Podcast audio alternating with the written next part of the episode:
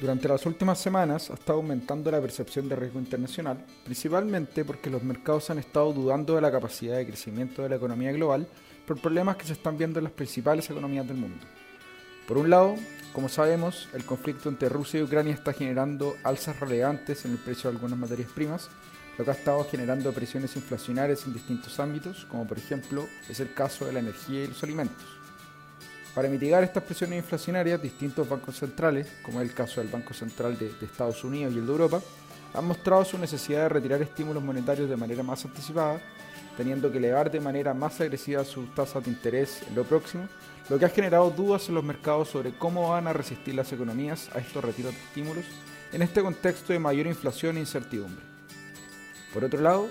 China, que es la segunda economía más grande del mundo, en línea con su política gubernamental de COVID-0, ha cerrado algunas ciudades importantes como es el caso de Beijing y Shanghái, lo que ha hecho que se pongan en duda sus objetivos de crecimiento que se ha puesto el gobierno chino para este año de un 5,5%. Todo esto ha generado presiones en los mercados financieros globales,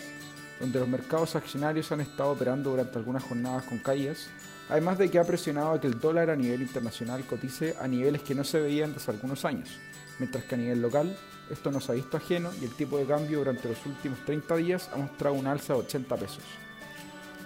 Entre todo esto, ayer se publicó el dato preliminar del PIB de Estados Unidos del primer trimestre, que a priori sorprendió al mercado con una contracción de un 1,4% respecto al mismo trimestre del año pasado, mientras que en general el mercado estaba esperando una expansión del 1%.